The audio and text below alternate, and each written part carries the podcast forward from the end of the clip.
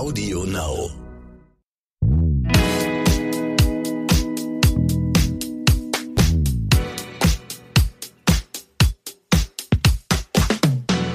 Hallo und herzlich willkommen zu So bin ich eben, der Psychologie-Podcast für alle Normalgestörten mit Stefanie Stahl und Lukas Klaschinski. Ihr könnt uns schreiben an, so bin ich eben at randomhouse.de und heute geht es um ein Thema, was alle betrifft, die im Job sind oder vielleicht irgendwann mal wieder in einen Job kommen. Nämlich es ist ein Thema, was den Beruf betrifft. Wir haben eine Mail bekommen von Magali und Magali schreibt, Privat würde ich mich als gefestigte und auch kreative Person bezeichnen. Beruflich trete ich aber seit Jahren auf der Stelle. Bei Terminen traue ich mich oft nicht, das Wort zu ergreifen oder bin schnell eingeschüchtert, wenn ich einen Vorschlag verteidigen soll. In der Folge werde ich oft nicht nach meiner Meinung gefragt und wurde auch schon bei Beförderung übergangen, obwohl ich fachlich genauso gut bin wie meine Kollegen. Was kann ich tun, um meine Potenziale im Job besser auszuschöpfen und voranzukommen?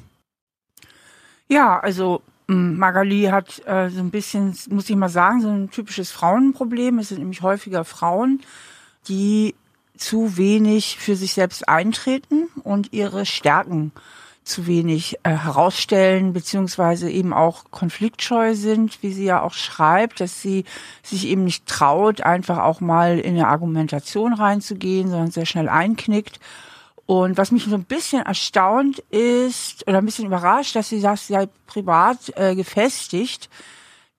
Das passt nicht zusammen, sagst du. Ja, also ich meine, privat gefestigt, ne, ich denke an, ja geht's privat ganz gut und mhm. sie lebt vielleicht in einer, in einer glücklichen Beziehung, hat ein paar Freundinnen und so, aber was sie ja hat, hängt ja schon normalerweise etwas mit dem Selbstwertgefühl zusammen. Also, mhm. dass sie irgendwie, vermute ich mal, hinderliche Glaubenssätze hat. Mhm also Glaubenssätze, so tiefe innere, innere Programme wie beispielsweise, ich muss lieb und artig sein, ähm, oder Bescheidenheit ist eine Tugend, oder ich muss mich anpassen, oder vielleicht auch, ich genüge nicht.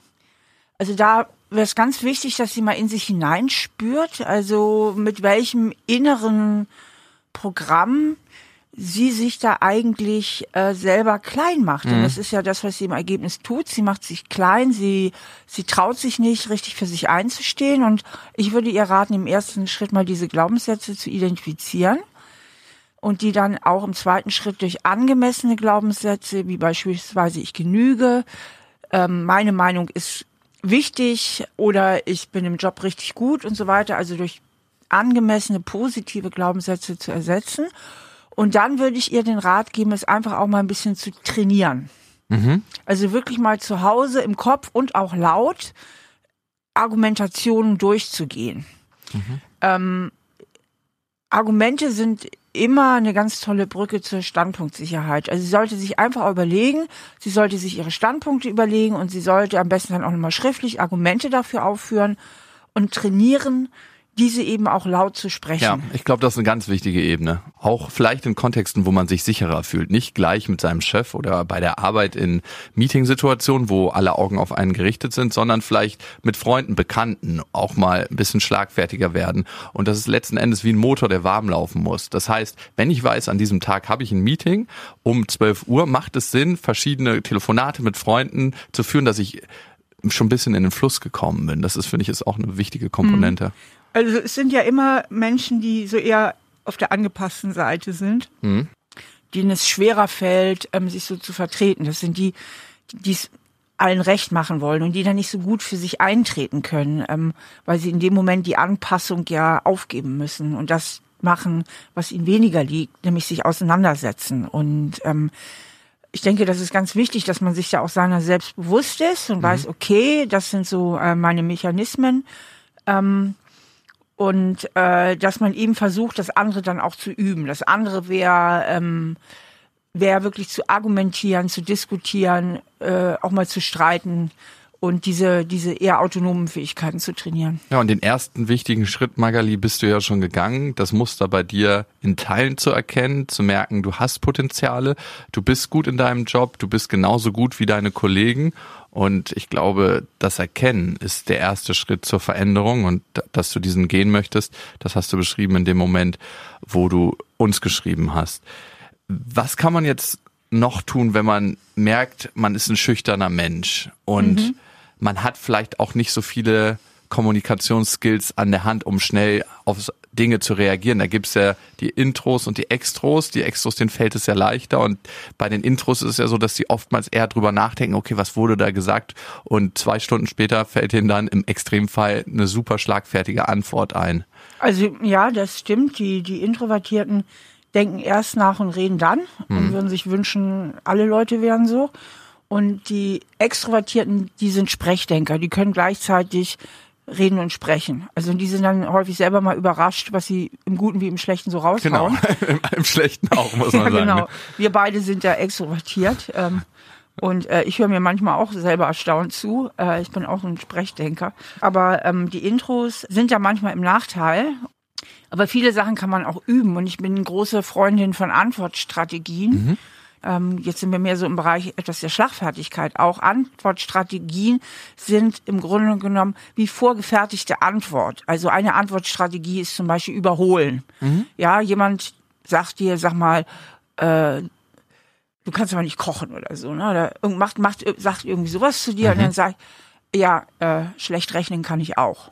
Ne? Also immer noch einen draufsetzen zum Beispiel. Das ist einfach eine Strategie, die man sowieso im Da spiegelt man dem anderen auch, was er gerade gesagt hat Ja, im Grunde. Ne? oder, oder, oder, oder so gewisse Standardantworten wie, das sagt ja gerade der Richtige. Oder ähm, kannst du das auch rückwärts sagen? Ja, also irgendwie, ne, also. Den Ball ähm, zurückspielen einfach Genau, schnell. Ja. und ähm, da kann man sich auch mal schlau machen. Da gibt es auch Bücher für Schlagfertigkeit und Mhm. so, dass man einfach so ein paar Strategien hat, wie man grundsätzlich reagieren kann. Da muss man nicht sich für jede Situation was Neues überlegen. Eine weitere wichtige Sache ist, das hat ja eben auch Magali gesagt, das sind Argumente. Argumente sind immer die Brücke zur Standpunktsicherheit dass man eben guckt, ähm, dass man sich im Argumentieren übt. Welche Argumente sprechen eigentlich für meinen Standpunkt oder für meine Meinung? Das ist auch ein ganz wichtiger Typ. Dann üben. Sich wirklich auch selber mal laut sprechen hören. Und Kontexte aufsuchen, wo ich das tun kann. Ne? Ja. Wenn es jetzt einen Vortrag gibt in der Firma, der zu halten ist, den würde man ja als Intro wahrscheinlich eher meiden und sich da bewusst zu, zu melden und zu sagen, ich suche den Kontext auf. Jein, also Intros sind nicht zwangsläufig schüchterner. Mhm, okay. Also Intros sind oft auch gute Bühnenmenschen, nicht? Wenige Künstler, darstellende Künstler sind introvertiert, sind Ja. Mhm. aber auf der Bühne sehr gut. Und ähm, letztlich ist halt auch wichtig, dass man weiß, dass man sein Recht zu antworten nicht verwirkt hat, wenn man nicht sofort das macht. Mhm. Das ist, was viele Menschen denken, wenn sie zum Beispiel eine schwierige Situation und dann was ist so ein Schlagabtausch und dann fällt ihnen keine Antwort ein und dann denken sie so, jetzt habe ich mein Rederecht verwirkt. Aber man kann auch später noch hingehen, einen Tag später, manchmal so eine Woche später und sag mal, was du da neulich gesagt hast, das hat mich verletzt oder ich sehe das ganz anders. Ähm, ich brauche nur immer ein bisschen Zeit, auch meine Gedanken zu sortieren und dann kann man auch die Antwort nachreichen, ja. Das geht. Also man kann das durchaus machen. Und wenn man oft Situationen in der Partnerschaft hat oder auch im Job, wo das Gegenüber halt sehr viel schneller redet und spricht, also extrovertiert zum Beispiel ist und man selber ist introvertiert, dass man sich auch bewusst verabreden kann, dass der Intro sagt, pass mal auf, ich habe dich gehört, ich denke drüber nach und ich komme dann wieder auf dich zu. Weil ähm, Intros fühlen sich manchmal von Extrovertierten echt an die Wand geredet und dann äh, blockieren sie auch. Und dass man sich dann einfach verabredet, ich muss mich erstmal sammeln, das ein bisschen sortieren und dann, ähm, dann kriegst du von mir die Antwort. Ja, okay, das ist eine gute Strategie. Ist ja auch wieder eine Strategie, ein Handwerkszeug, wenn man sich selber erkannt hat, dass man verwenden kann, um schlagfertiger zu werden. Nicht in dem Moment, aber zeitverzögert. Magali, und was natürlich auch klar ist aus der Perspektive deines Chefs, manchmal oder einige Chefs sind so in ihrer Belastung, in ihrer Arbeit drin, dass sie Zeichen von den Mitarbeitern brauchen, wenn es jetzt um das Thema Beförderung gibt, dass sie ihre Leistung bringen. Und das ist manchmal bei Extrovertierten für einen Chef, für einen Boss leichter zu erkennen als bei Introvertierten, weil die Signale natürlich stärker nach außen sind. Da sind die Rufe größer. Und ich glaube, diese Signale muss man auch lernen zu erzeugen für seinen Chef. Und das muss nicht immer nur sein, dass du schlagfertig in einer Meetingsituation bist, sondern das kann auch über andere Wege sein, über Beständigkeit. Also das ist auch was, was viele schätzen. Ja, genau. Gute Ergänzung. Ähm, gibt es auch Fallen im beruflichen Kontext, in die Frauen häufiger vielleicht tappen als Männer, weil eine bestimmte Sozialisierung in unserer Gesellschaft stattgefunden hat? Ja, es ist schon so, dass Frauen grundsätzlich mehr Zweifel haben und selbstkritischer sind. äh, und Männer irgendwie es mehr in die Wiege gelegt ist, ähm, ihre Stärken irgendwie herauszustellen. Ne? Kommt zur Tür rein, ne? dieses Gehen. Hast du gesehen, wie ich die Tür aufgemacht habe? Ist das nicht irre? Und es reicht da, es reicht, wenn ich da stehe und atme. Es ist nicht super. Das ist nicht wunderbar, dass es mich gibt. Aber ist doch schön, und, oder? Äh, da können sich Frauen so ein bisschen mehr eine Scheibe von abschneiden, beziehungsweise einfach wirklich selbstbewusst auch ihre Stärken vertreten. Mhm. Und ähm, dieser hohe Wert von Bescheidenheit, der sollte da auch mal wirklich in, in Zweifel gestellt der zählt werden. ab ja. jetzt nicht mehr. Der zählt ab jetzt nicht mehr, genau. ähm, dass sie wirklich stärker für sich eintreten und auch äh, stärker ihre ihr Können einfach in den Vordergrund äh, stellen und das ist eben auch gut, wenn man jetzt zum Beispiel eine Gehaltsverhandlung führt oder irgendwie aufsteigen möchte, dass man gegenüber der Chefin und dem Chef eben dann auch projektbezogen zum Beispiel argumentiert. Sagt, guck mal hier, das Projekt habe ich jetzt echt gut durchgezogen, so mhm. und so. Ähm, das hat es dem Unternehmen gebracht. Ne? Mhm. Also dass man ähm, wirklich dann auch vielleicht konkrete Argumente sich mal überlegt und dann sagt, und dafür hätte ich jetzt gerne aber auch ein bisschen mehr Geld oder dafür hätte ich gerne jetzt auch nochmal eine andere Position im Unternehmen. Mhm. Ja, klar, auf jeden Fall. Anhand von Projekten, anhand dessen, was ich für die Firma erwirke und leiste, mhm. Gehälter zu verhandeln, ist sehr, sehr gut. Und was natürlich auch eine typische Karrierefalle ist, ist Kinder und äh, Ich wusste, Job. dass du Kinder sagst. Es ist so unfair, ne? Ja, es ist unfair. Ja. Aber es gibt halt für Führungspositionen, für richtig gute Jobs, gibt's keine Halbtagsjobs. Ne? Das ist einfach so. Und auf der anderen Seite, ähm, ich habe gestern noch einen wahnsinnig interessanten Beitrag gehört von einer Professorin über frühe Entwicklungspsychologie, werden die Kinder heute leider viel zu früh abgegeben. Mhm. Dafür gibt es ganz handfeste Forschung. Also, Danke an der Stelle, Steffi, dass du mir dazu den Beitrag geschickt hast. Ja, gerne. Ähm, also bis drei Jahre entwickelt sich das Gehirn ganz gewaltig mhm. und da werden viele Kinder viel zu intensiv fremdbetreut und das hat massive Auswirkungen eben auf die Gehirnentwicklung. Also irgendwo muss man sich dann halt auch entscheiden als Frau und als Mann. Ja, ich, gilt ja auch für einen Mann. Genau. Mhm. Da sehe ich ja eben diese Gleichberechtigung. Ähm, was will ich jetzt? Ne? Mhm. Will ich wirklich die volle Karriere plus Kinder? Also irgendwo muss man dann halt auch tatsächlich auch einen Kompromiss machen. Ne? Und das ähm, manche Eltern sind da vielleicht zu wenig zu bereit. Ne? Und es muss halt das Haus sein, es müssen zwei äh, Autos vor der Tür sein, ja, und dann müssen halt beide arbeiten, aber äh, man sollte sich das sehr genau überlegen. Mhm. Vielen Dank, Steffi, an der Stelle. Du hast mir ihn ja geschickt und der Beitrag heißt mit einem Jahr in die Kita, Fragezeichen, die Risiken der frühkindlichen Fremdbetreuung von Professor Dr. Eva Raas. Also Genau, und es geht eben nicht nur um das erste Jahr, es geht tatsächlich um die ersten drei Lebensjahre. Ne? Mhm. Und ähm, das ist hochinteressant, äh, wissenschaftlich total äh, belegt und aber auch sehr verständlich, wie die Frau sich formuliert. Dann ist ja doch ganz praktisch, dass ich für meine Tochter noch keinen Kita-Platz bekommen habe. Ja. also Glück im Unglück. Ist in Berlin gut möglich, diese lange kindliche Betreuung, weil man eh keinen Kita-Platz bekommt. super.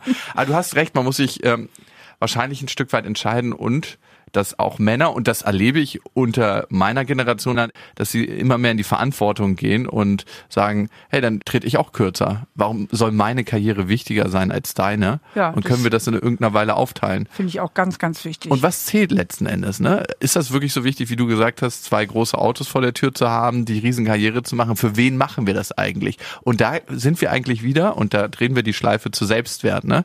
Ich könnte mir vorstellen, und das ist natürlich ein Thema, das zu erheben, dass hinter einigen großen Karrieremenschen Menschen stecken, die gar nicht so ein großes Selbstwert hat, haben, wie man immer so vermutet. Absolut, weil ein geringer Selbstwert und so Glaubenssätze wie ich genüge nicht oder ich bin nicht wichtig, sind natürlich auch unglaubliche innere Antreiber und Motivatoren. Das ist das Gute. Ja, also ich kenne nicht wenig Menschen, die wahnsinnig äh, arbeitsam und strebsam sind und auch sehr erfolgreich sind, mhm. die im tiefsten Inneren halt gar nicht so ein gutes Selbstwertgefühl haben und das dann über diesen Erfolg halt kompensieren. Während die, die so ein genuin gutes Selbstwertgefühl haben, die sagen sich, oh, wozu soll ich mir den Stress machen? Warum soll ich ja. überhaupt hier von der Couch aufstehen? ja, die, die haben äh, öfter mal nicht so vielleicht das große Geltungsbedürfnis und können deswegen in manchen Sachen auch ein bisschen lockerer lassen. Ich weiß, der Wegweiser geht nicht mit auf einer Skala von eins bis zehn. Eins ist ein niedriges Selbstwert, zehn ist ein sehr, sehr hohes, gutes. Also kein Narzissmus, sondern ein gutes, solides Der Narzissmus ist ja kein hohes Genau. Selbstwertgefühl. ist Also ist ja genau das Gegenteil, wäre ja eher auf der Eins, also in einer hohen Ausprägung. Wo würdest du dich selber einstufen? Ich finde diese Skala in diesem Fall schwierig, weil entweder hat man einigermaßen stabiles Selbstwertgefühl oder eben nicht. Und wenn ich jetzt sagen würde, ich bin acht oder neun, Mhm.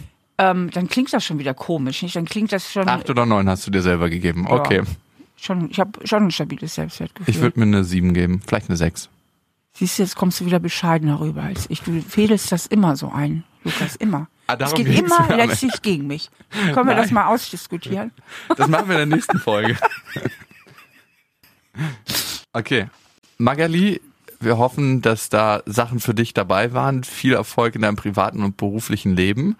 Und wenn du noch ein bisschen Lektüre an die Hand bekommen möchtest, ist es ein neues Buch von Steffi draußen. So bin ich eben im Job, also speziell für den Jobkontext geschrieben. Ja, da geht es um Persönlichkeitstypen und ähm, welcher Persönlichkeitstyp äh, für was die besten Ressourcen hat und aber auch für den Umgang mit Kollegen, äh, für Bildung von Teams, ähm, für den Umgang mit dem Chef und so weiter und so fort. Personalauswahl. Also es ist ein ganz cooles, praktisches Buch. Es ist eben ganz wichtig im normalen Leben, aber wie auch im Job, dass man eben auch sich selbst reflektiert und weiß, was für ein Typ bin ich ne? ähm, und was ist mir quasi auch in die Wiege gelegt worden, darum geht es ja. Und auch zu wissen, äh, wie anders andere Leute ticken. Dann komme ich mit denen auch viel besser klar und kann die auch viel besser einschätzen. Also ja, ich denke, das Buch kann wirklich sehr, sehr viel helfen. So bin ich eben im Job jetzt auf dem Markt und wenn ihr eine Frage habt, egal aus welchem Kontext, privat, beruflich, Beziehung, schreibt uns gerne an. So bin ich eben at randomhouse.de und ihr könnt uns abonnieren auf Spotify, auf Deezer, auf iTunes, auf Audio Now natürlich, Kommentar hinterlassen, eine Bewertung und wir freuen uns, wenn wir uns wieder hören.